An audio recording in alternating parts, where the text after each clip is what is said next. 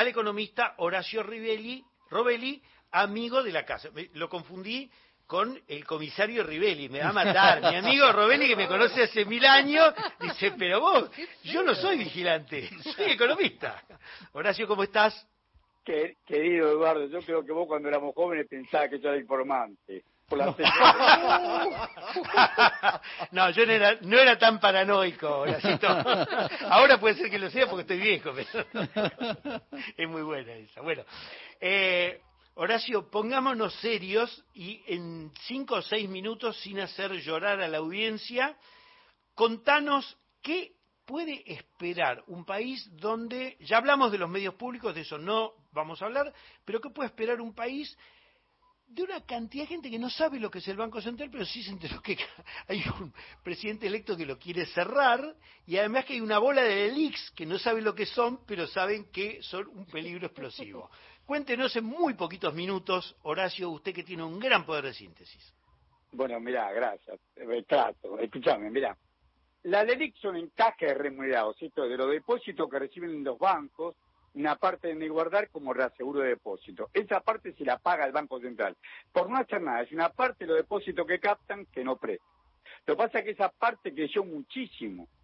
Creció hoy el total de encajes remunerados al día, en realidad el día miércoles, el último balance publicado por el Banco Central, es de 23 billones de pesos. 23 billones de pesos. O sea que por mes le paga el Banco Central a los bancos por inmovilizar esa plata, por no hacer nada, por no prestarla, captar depósito y no prestarla, le paga más de 2 billones de pesos por mes.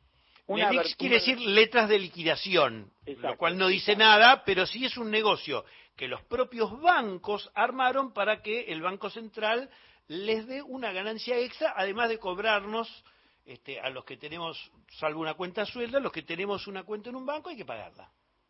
Exactamente. Bueno, además de ese ingreso, tiene este ingreso gratis que le paga el Banco Central solamente por captar depósitos. Bueno, ¿qué pasa? Esto ya toma 23 billones de pesos al tipo de cambio oficial, que está a 375 pesos, son 60 mil millones de dólares. O sea, en pesos, pero equivalente a 60 mil millones de dólares. Equivalente a 60 mil millones de dólares. Entonces, ¿qué hace el gobierno? ¿Qué es lo que propone mi ley? O sea, en realidad, Luis Toto Caputo, el, el que va a ser el presidente, el ministro de Economía, y después van a poner como presidente de Banco Central a Demián Reidel. Demián Reidel fue el vicepresidente segundo cuando Sturzenegger era el, presidente. O sea, es toda gente, dice la gente de Macri, no es de Macri, es toda gente del capital financiero internacional. Los dos, Luis Toto Caputo como Demián Reidel, fueron jefes, primero uno y después el otro, jefe de la mesa de dinero del Chip Morgan. Y los dueños, los principales accionistas del Chip Morgan son se le, puede, se, le puede decir JP Morgan o JP Morgan también, este, para los que quieran buscar analogías con la juventud peronista, pero de otro signo. De otro signo, exactamente.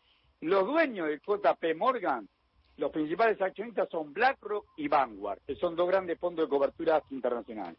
Estos hombres trabajan para esos fondos. Y te quiero decir que de los seis primeros bancos privados del país, cinco tiene participación BlackRock.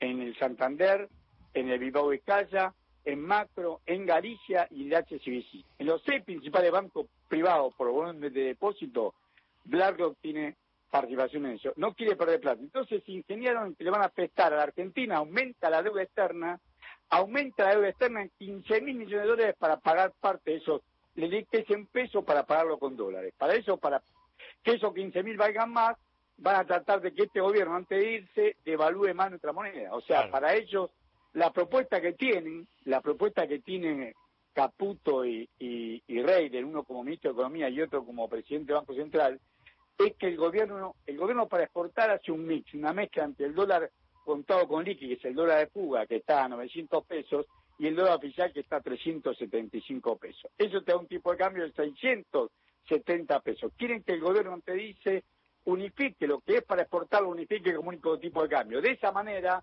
esos 15 mil millones de dólares valen más plata porque ya no cambias por 375, sino que lo cambias por 670 o más, porque eh, va a seguir subiendo hasta el 9 de diciembre, hasta el 10 de diciembre que Horacio, como, el tiempo, eh, tenemos hasta y media en punto, porque después vienen las noticias, este, la pregunta es, cuando asuma esta gente con las LELIX, ¿se puede armar una bataola o puede ser un proceso que se siga arrastrando como se arrastra desde hace muchos años. Es decir, eh, vamos a una cosa que es eh, inmediata y rupturista o vamos a un proceso como en tantas cosas promete mi ley la motosierra y después seguramente la realidad le puede imponer otra cosa. ¿Cuál es tu criterio?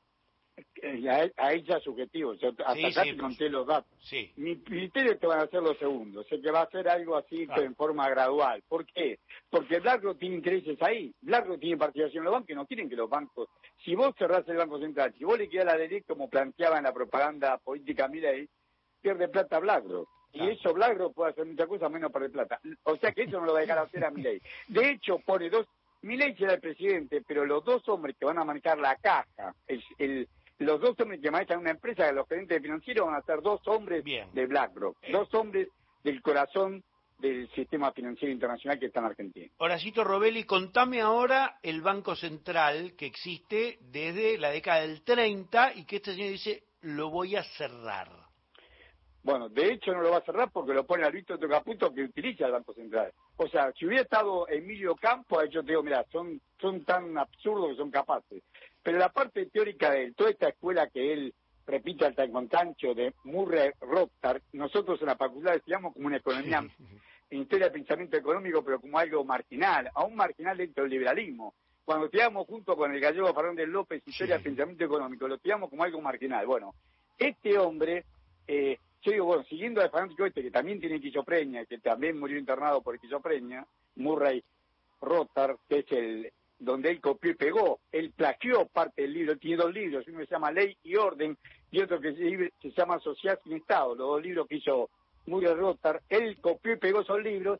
Yo digo, mira, son tan fanáticos que aparte, pero ahora que está Emilio Campo afuera, y que ponen estos dos hombres que son dos hombres de la mesa de dinero, del, corazón de del capitalismo financiero internacional, vamos a tener Banco Central por 100 años más. Nos queda un minutito.